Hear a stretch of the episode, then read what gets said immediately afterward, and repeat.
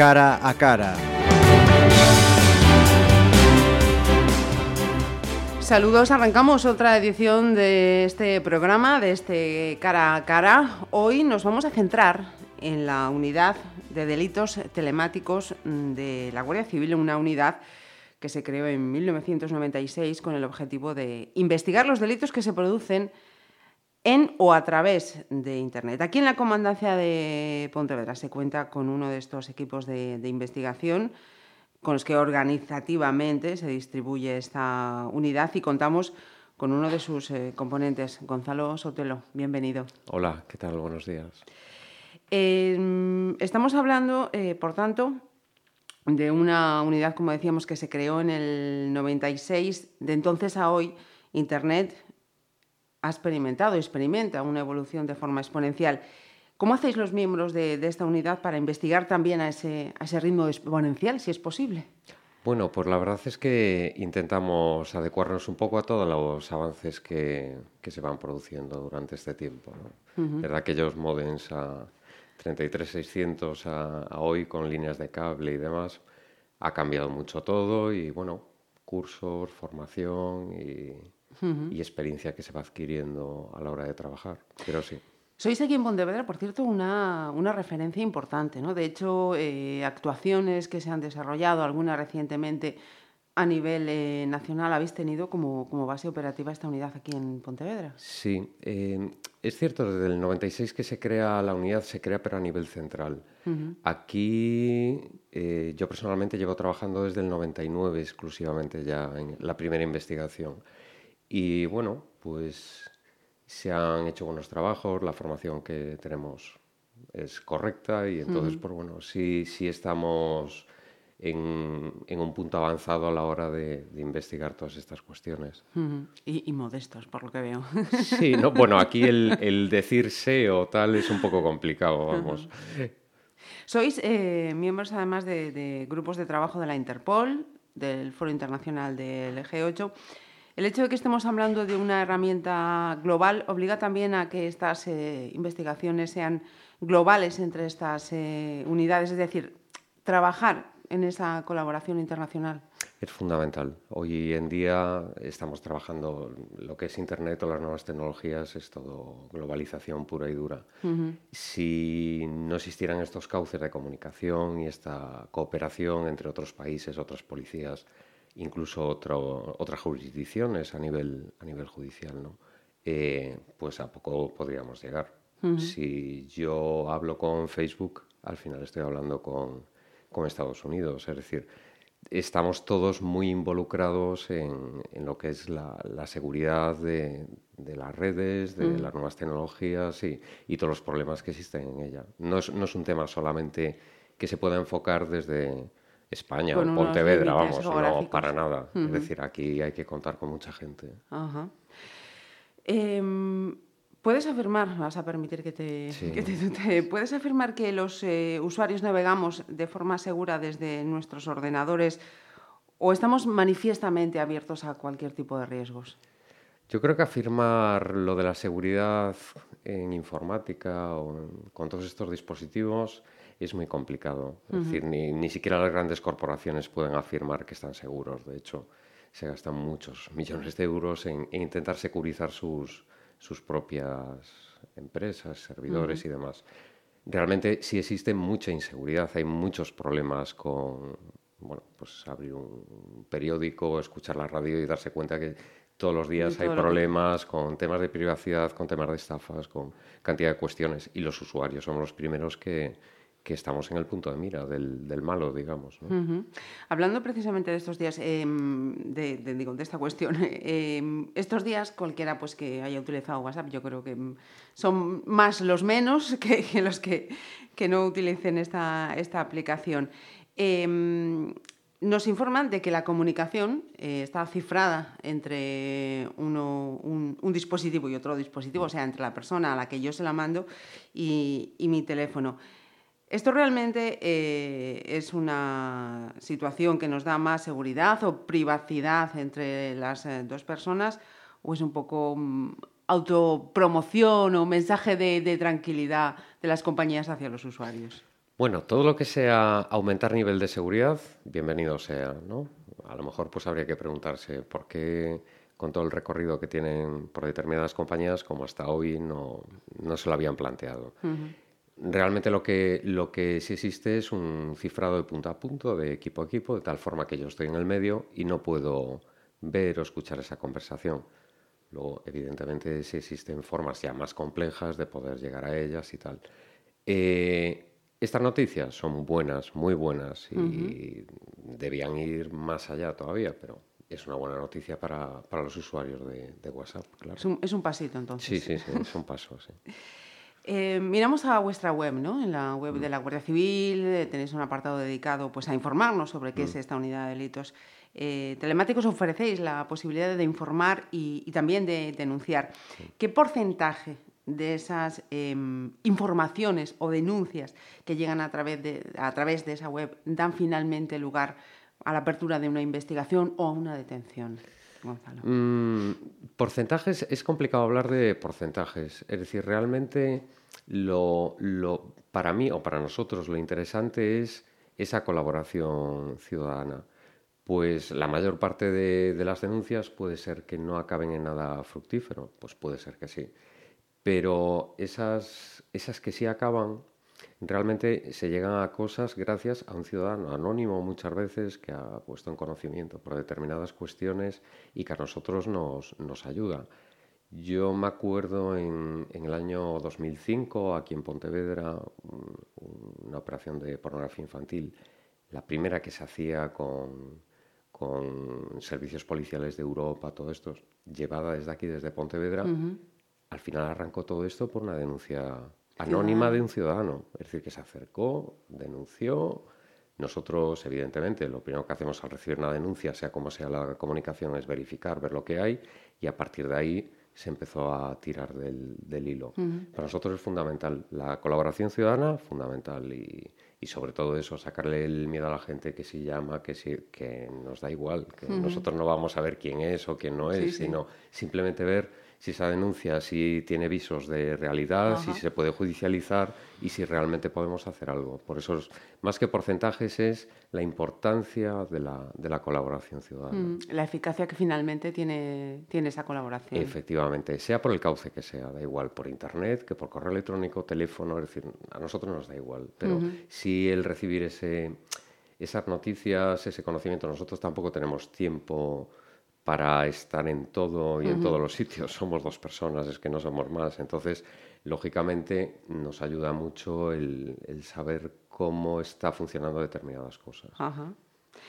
Si hablamos de ciberdelincuencia, ¿qué os tiene más preocupados por su, por su incidencia? ¿Las estafas, la venta de productos prohibidos, los contenidos malware o el acoso en las redes sociales? Lo que más preocupa es siempre lo que hace daño a las personas. Es decir, y si hablamos de personas, lo que más preocupa dentro de las personas son los menores. Uh -huh. Es decir, lo que más preocupa pues, son episodios de abuso a menores, episodios pues, eso, de acoso, cosas que, que hacen un, un, daño moral, ya no hablo ni siquiera físico, a, a, al eslabón más débil de la cadena, ¿no? que es el, es, es el niño. Uh -huh. A partir de ahí nos preocupa todo, es decir, nos preocupa las estafas, nos preocupa el, el CryptoLocker que está entrando en los ordenadores con, el, con lo de correos, es decir, nos, nos, preocupa cantidad de cosas, pero bueno, mm, el campo es muy, muy amplio y depende, muchas veces vas, vas por rachas. ¿no? Uh -huh. Ahora tenemos una racha de CryptoLocker, luego cambia y, y te viene una racha de, de redes sociales, depende un poco. CryptoLocker, para mí, término que acabo de escuchar ahora mismo la primera ah. vez, Gonzalo. Explícanos, sí. por favor. Es el correito este que te llega, que te dice que tienes que hacer clic en un enlace porque has recibido un paquete o has recibido determinada cosa y lo que hace es descargarse, pues eso, un, un, un programilla, Ajá. malware, que lo que hace es cifrar el contenido de, de tu equipo. Ajá. que es un particular, bueno, pues sí te hace daño, ¿no? Uh -huh. Pero bueno, el problema es que sí va muy orientado al a mundo empresarial y servidores bastante uh -huh. importantes y entonces ahí el daño sí, sí, sí que es, mayor, claro. Uh -huh. Y para conocimiento o consejo general, ¿es eh, legal o ilegal el uso de programas como el Emule, el Donkey, el Torrent, eh, todos estos? Ilegal no es. Es decir, la cuestión no es usar ese programa. Yo, por ejemplo, aún ayer bajé un torrent con una, pues con una distribución de Linux, pues porque es más rápido, es peer-to-peer y porque realmente se distribuye lo que es el espacio a la hora de descargar y todo esto. Ahora, el problema es qué es lo que, lo que estás bajando y qué es lo que vas a hacer con lo que estás bajando. Ese quizás sea el, problema, porque me imagino que me preguntas por la propiedad intelectual. Sí, sí. Ese es el problema, ¿no? O sea, que sería más una cuestión de, regulación o algún resquicio legal, ¿no? Más que mm, legalidad o ilegalidad. No, ilegalidad... El servicio per se no es ilegal, es decir, no hay nada que sea ilegal, no hay nada malo, es decir, es un servicio bueno, rápido, muchas veces te vas a descargar algo directamente de la página web y te va a ir más lento que si tienes un protocolo P2P. Entonces, pues nada, te lo descargas por ahí, fenomenal. El problema es la licencia de uso de lo que te estás descargando, qué utilidad le vas a dar después a eso que te descargas. Es decir, hay una serie de factores que es lo que te hace que eh, lo que estás haciendo sea más ilegal, alegal mm, o una cosa. sí, efectivamente. Eh, la evolución de las eh, telecomunicaciones eh, ha convertido a los, móviles en la primera herramienta de, consulta de, Internet y del uso de redes sociales. además, también, como decíamos antes, del uso de, la mensajería instantánea, el WhatsApp. Em, con ellos, con los, móviles, también un poco a colación de preguntas anteriores, ¿somos más vulnerables que si utilizamos un, un PC o no, nos da igual? Una vez que entramos en, la red. Depende de cómo, de cómo lo tengamos configurado o la sensación de vulnerabilidad que tengamos como, persona. ¿vale? Si yo tengo un móvil, procuro no hacer muchas modificaciones en lo que es el sistema operativo del móvil. Le tengo antivirus, lo tengo configurado correctamente, no lo dejo que se conecte a redes públicas, sobre todo cuando veo en mi página del banco determinadas, determinadas aplicaciones personales. Pues sí, es un método pues, seguro seguro, entre comillas, ¿vale? Pero bueno, que tampoco tiene por qué tener mayor problema. ¿Cuál es el problema? Cuando nos da igual, no tenemos antivirus, la primera red wifi que encontramos abierta, ahí estamos para ahorrar los datillos. Es decir, el problema es el, el, uso y la mentalización a la hora de que el usuario maneje las cosas con seguridad. Evidentemente, más móviles, más problemática, y ahora es el primer paso, ahora vendrán los dispositivos personales, que si relojes, que si no sé qué, no sé cuánto. Cuantos más dispositivos conectados a, a, la red, más riesgo tenemos de, de, que pueda haber una pequeña brecha de seguridad, que accedan y que a partir de ahí salten a otros dispositivos. Hablando de, móviles, el caso suscitado con el iPhone de uno de los autores del, tiroteo de, San Bernardino, donde hubo 14 víctimas, ha abierto también un debate en torno a esta protección de datos y la, seguridad eh, global. Recuerdo en relación a este caso que una jueza federal ordenó a Apple que ayude al FBI a desbloquear y acceder a, ese iPhone porque podía tener información crucial para, para esa investigación. Dado el contexto de riesgo a ataques terroristas, por ejemplo, ¿debemos o deberíamos pensar en rebajar nuestro nivel de privacidad para incremento de la seguridad general? ¿O esto entrañaría más riesgos aún? Bueno, eh, el tema es muy complejo, es un tema muy, muy complicado. Sí es cierto que en este caso eh, Apple tiene una, una, política muy clara con el tema de la seguridad y muy bien, es decir, ha dicho que no, bloquea, no desbloqueaba ese teléfono móvil por el riesgo que existía que esa herramienta volviera a utilizarse en futuras ocasiones o que cayera en manos inadecuadas, ¿vale? Bien, bueno, pues lo que nos toca es ponernos las pilas y para casos puntuales eh, tener la posibilidad de acceder a esos equipos como así fue al final. Es decir, al final ese móvil se desbloqueó, se accedió y se obtuvo la información correspondiente. Em, yo creo que es un tema más de, preparación y planteamiento por parte, por parte nuestra. Yo lo lógico es que las compañías sí tengan sus métodos de seguridad, que, que evidentemente que no estén al alcance de cualquiera. Y vale, sí pueden existir cosas muy, muy puntuales en las que sí es recomendable que las, o sí nos gusta que las compañías cooperen. Muchas de ellas lo hacen, otras no. Bueno, pues en las que no lo hagan, pues no nos queda otra más que, que ponernos al día. Es que es así, todo esto funciona así. Claro. Pero en, cualquier caso, mm, mm, deberíamos concienciarnos eso, los ciudadanos en general, ¿no? Oye, mm, igual tenemos que reducir un poquito ese nivel de, de privacidad desde el que mi teléfono, desde el momento en que yo lo tengo hasta que diga hasta hoy viví, no haya un resquicio. ¿Por dónde deberíamos, si es que tenemos que renunciar a, la privacidad o al interés general? Sí. desde el minuto cero que nos compramos un móvil, ya hemos reducido nuestra privacidad. Es decir, eso, eso es así. Eh, si yo comparto una foto en Facebook o si hago un comentario en Twitter, o es decir, la privacidad ya por el suelo. Es decir, el planteamiento es, desde que utilizamos este tipo de dispositivos, nuestra privacidad ha bajado, hombre, pues a lo mejor un 60%. Es decir, es muy sencillo saber lo que hace una persona u otra. Vale. Una cosa es esa. Es decir, que eso lo damos ya por supuesto y hasta lo vemos bien. Como es voluntario, pues que nos va fenomenal. Otra cuestión es, en un momento puntual, grave, en el que se necesitan determinadas cuestiones, ¿sería necesario? Pues quizás sí pues quizás en determinados momentos puntuales, por supuesto con el control judicial oportuno, es decir, respetando todas las, todas las normas legales que existen, ¿vale? Eh, pues sí es necesario acceder a determinada información. Lo estamos viendo también con el registro de pasajeros en vuelos de la Unión Europea. Es decir, al final, pues se ha aprobado eso. ¿Es bueno, es malo? Bueno, pues supongo que que en determinadas cuestiones sí es muy necesario pues, para prevenir eh, problemas graves. Me refiero y sobre todo al tema de problemas graves. Es decir, Yo no estoy hablando de unas amenazas por el Facebook ni nada de eso. Estoy hablando de una persona que, ha asesinado a gente, que si necesitas obtener datos de ahí. Pues a lo mejor sí debemos plantearnos eso, o es el camino que parece que está tomando todo, pero bueno, que ya debemos ser conscientes que la privacidad la hemos perdido desde que tenemos estos cachivaches casi por completo, es decir, redes sociales, teléfonos móviles, todo esto. Claro, pero es como decías tú, ¿no? Cuando lo hacemos de manera voluntaria es como mm, no pasa nada. Mm, pero mm. cuando alguien nos dice lo que deberíamos hacer con nuestra privacidad es donde llega la fibra sensible. Sí, porque al final, vamos a ver, em, yo cuando abro mi perfil en Facebook, ahí no hay ningún juez que controle quién entra, quién no entra, quién le da datos, a quién no.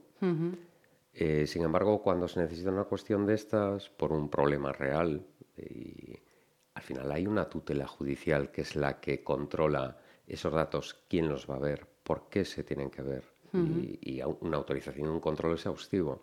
Es decir, yo creo que hay que, pues no sé, buscar el punto de equilibrio en la balanza y ver en cada momento puntual lo que se puede, lo que no se puede hacer, con mucho control, controlando todo eso y bueno, para eso está, para eso están nuestro, nuestros jueces, fiscales, que son los que con los que vamos de la mano, evidentemente.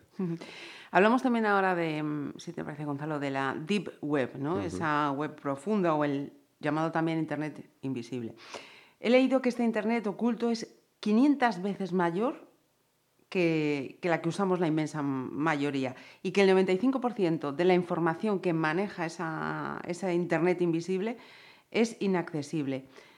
Me imagino que ya con esta presentación ahí ya puede estar vuestra mayor preocupación o, líneas de, actuación. Mm.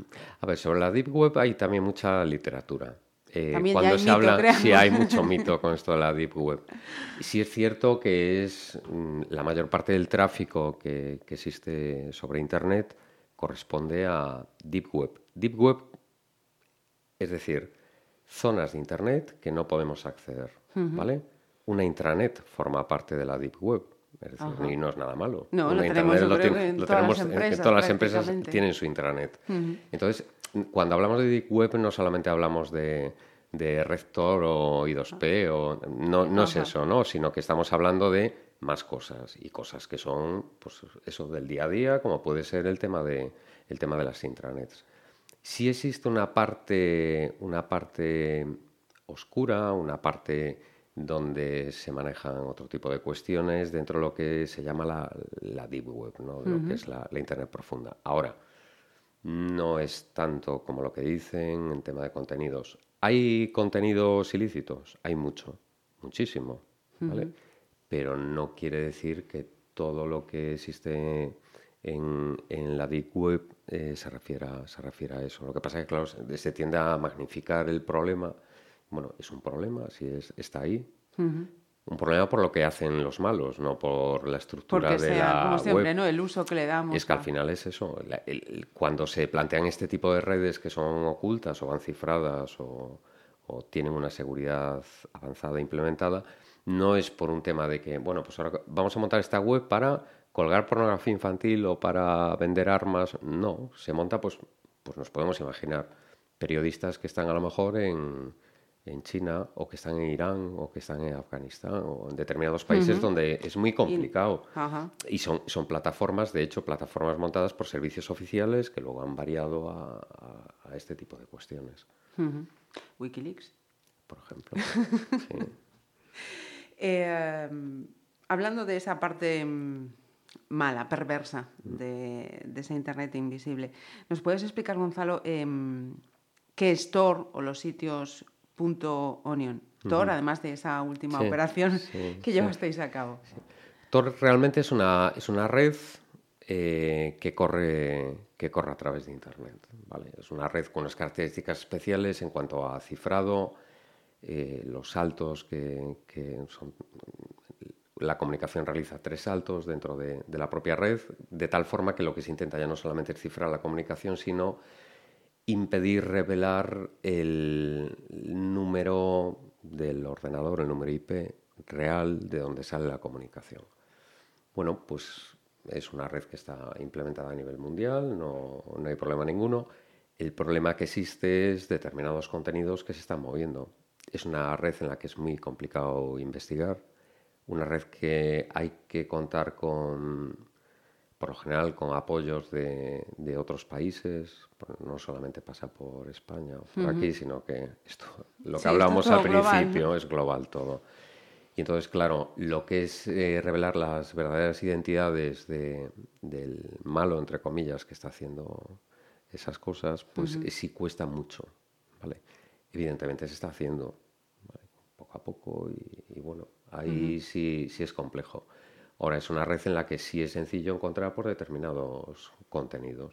Pues eso, ya empezando por, contenidos la... y actividades. ¿eh? Claro, claro. Empezando por la pornografía infantil hasta cuestiones del tipo de armas, drogas, lo que, casi lo que, lo que quieres buscar ahí.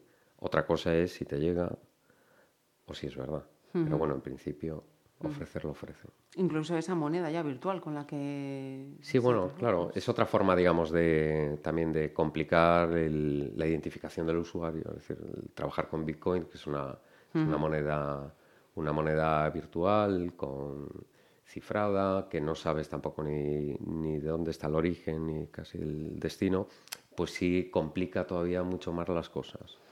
Al final son palos en las ruedas que te van poniendo y que la, digamos que la, labor nuestra es intentar desentrañar qué es lo que está pasando ahí, ver cuál, cuál es el inicio de todo eso e ir sacando poco a poco los, los palos esos. Cuando los tengamos sacados, pues probablemente habrá ya otra red, o sea que esto es lo de, lo de siempre. ¿Colaboráis o habéis colaborado con hackers para vuestras investigaciones? No, no. Hemos, hemos asistido a, charlas y cosas de esas. Que de vez en cuando pues te pierdes un poco por, por esos lares, pero no, no tenemos ningún... Yo sé que hay mucha gente que piensa que tenemos hackers contratados. Sí, no, es que ese es el mito, ¿no? De, es que habrá hackers que... No, no, no tenemos ningún hacker contratado y que yo sepa, ni que se le espere que lo contraten. No, sí es cierto, vamos a ver. Eh, si hay una cosa compleja, intentamos solventar el asunto. Muchas veces, ¿dónde adquieres ese conocimiento? Pues bien, ¿dónde está el conocimiento realmente? ¿Dónde es? Universidades, policías europeas o policías de otros países que ya han tenido el problema y que tienen la solución, pero lo que es la figura de hacker blanco que te viene a echar una mano, que se... No, porque aparte eh, legalmente tampoco podemos. Es decir, no, un juez no nos permitiría así de buenas a primeras. ¿Y este señor quién es? ¿No es un hacker? ¿Qué pasó? Eso se queda pendiente para las películas. Eso en las películas, sí, Mr. Robot y demás. Eh, ¿Se puede hablar también de, mm, de un perfil de ciberdelincuente o es como bajando al mundo real? Tampoco se puede poner un. Hay gente. Yo me acuerdo al principio, al principio lo que abundaba era yo lo llamaba el ciberpiltrafilla. ¿no? Es decir, te bajabas el programa de siguiente, siguiente, siguiente y hacía lo que, lo que tú querías. Yo creo que hoy en día sí hay gente que, que sí sabe mucho, que sabe cómo hacerlo, que complica sobremanera las cosas, pero sigue abundando el, el ciberpiltrafilla. Es decir, el que se baja el programa que ya ya ha, compilado o ha realizado otra persona que sí sabe y lo único que hace es una serie de pasos para, para realizar la acción que quiere hacer. ¿no? Es, es, como cuando hablamos con Tor. ¿eh? Para entrar en Tor, ¿qué necesitas? Un navegador, no necesitas nada más. Es que no. Realmente, cuando alguien entra en Tor, nadie se plantea si realmente está dentro, si no está, cómo funciona, quién hizo eso, quién no lo hizo. Entonces, te bajas algo, siguiente, siguiente, siguiente el programita hace lo que tú crees que está haciendo, si es que no hace alguna cosa más, y, nada, tú esperas el resultado. Hay gente muy buena, por supuesto, pero bueno, no tampoco abunda. ¿eh? ¿eh? Muy buena que en realidad muy mala. Bueno, muy buena me refiero técnicamente. Sí, sí, sí, claro, Hay gente muy buena técnicamente que emplea los conocimientos en hacer cosas muy malas. Eh, lo que parece que, y desgraciadamente no tiene un perfil definido, ya nada más que por porque estén ahí, ¿no? Son los consumidores y los distribuidores de, pornografía infantil. No, ahí sí que, sí que te encuentras de todo. Ahí sí hay, hay todo tipo de, gente. Yo la primera persona que, que, que, detuve por un tema de pornografía infantil fue en el 99 y ha pasado gente por las oficinas nuestras, pero...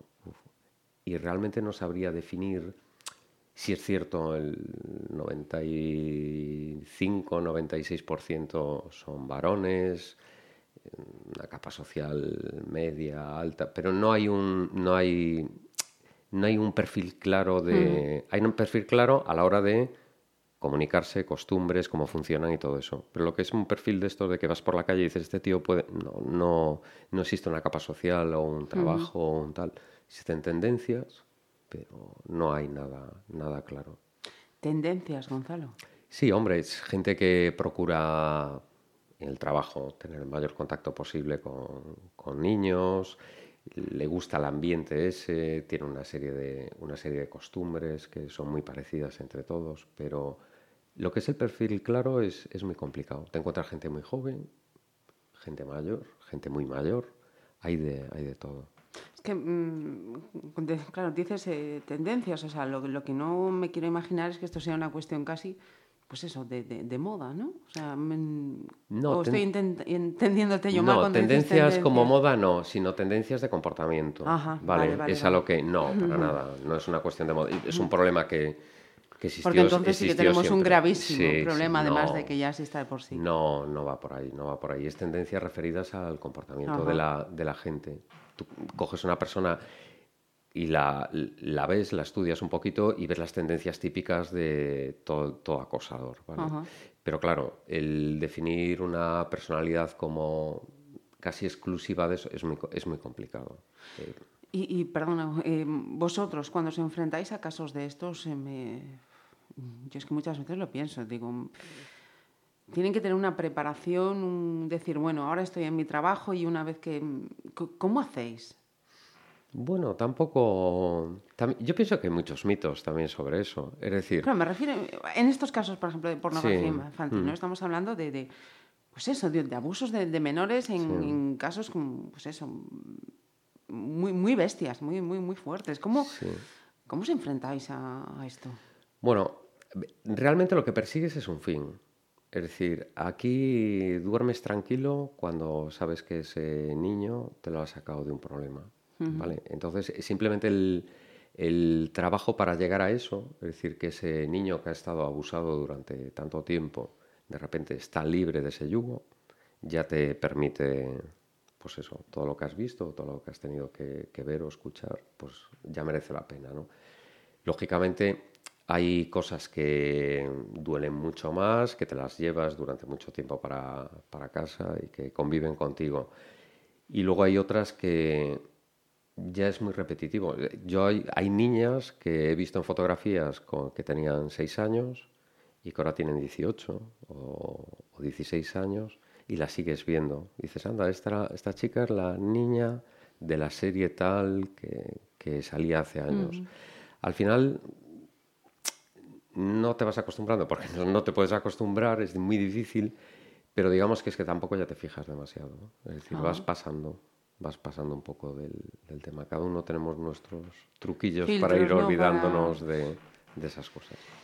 Y ya para ir eh, eh, terminando, ¿Qué supone para grupos de, seguridad como, la Unidad de Delitos eh, Telemáticos el colectivo Hackivista Anonymous? Pues no supone nada especialmente fuera de lo, de lo normal. Es decir, el hacktivismo siempre estuvo ahí.